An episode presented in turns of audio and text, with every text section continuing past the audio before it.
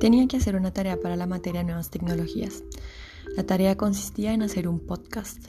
Como una buena inmigrante digital, tuve que buscar información sobre esta herramienta. Me encontré con varios sitios web como Podcast Insight o Todo sobre Podcast. A simple vista, producir un podcast resultaría sencillo, pues en las páginas la info aparece escrita como un manual con pasos a seguir. Pero más allá de la técnica, fue inevitable preguntarme, ¿cuál va a ser el sentido de mi podcast? ¿Qué tema puede resultar de interés? ¿A quién quiero llegar? Los sitios que visité aconsejaban tener un concepto a desarrollar, es decir, un objetivo, un alcance en términos de público y también un cronograma de trabajo en caso de que el podcast tenga varios episodios. Un podcast es en definitiva un programa de audio online para suscriptores. La idea de los podcasts es profundizar en algún tema específico, por eso el primer paso es escoger una temática sobre la que se quiera profundizar. Una vez realizada esta elección, sería bueno poder pensar en una marca que define el producto.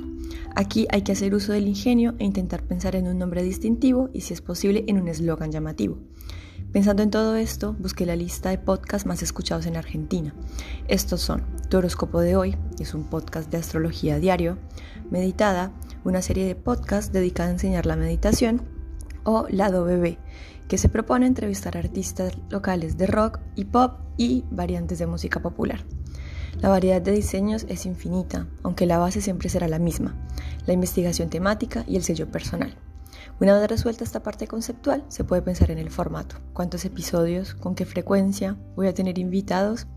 Es importante verificar que se cuenta también con las herramientas materiales, micrófono, auriculares, un lugar apropiado para grabar y una compu. Si vas a utilizar una compu, puedes fijarte en la página Descript. Es una página que te permite editar la grabación y también crear un diseño gráfico que refuerce la marca personal. En mi caso, decidí buscar una aplicación de celular. En este momento estoy utilizando Anchor. Anchor te permite grabar, editar el podcast y también encontrar otros podcasts en la web.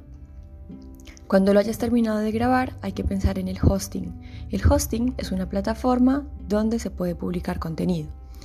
Puedes, sino también hacer una landing page, es decir, crear tu propia página, o puedes directamente intentar subirlos en los directorios de podcast como Spotify o Apple. Entre más publicidad le hagas a tu podcast en las redes sociales, mayor alcance vas a poder tener. Pero también es importante que entre mayor alcance, mayores devoluciones del público y así ir perfeccionándolo.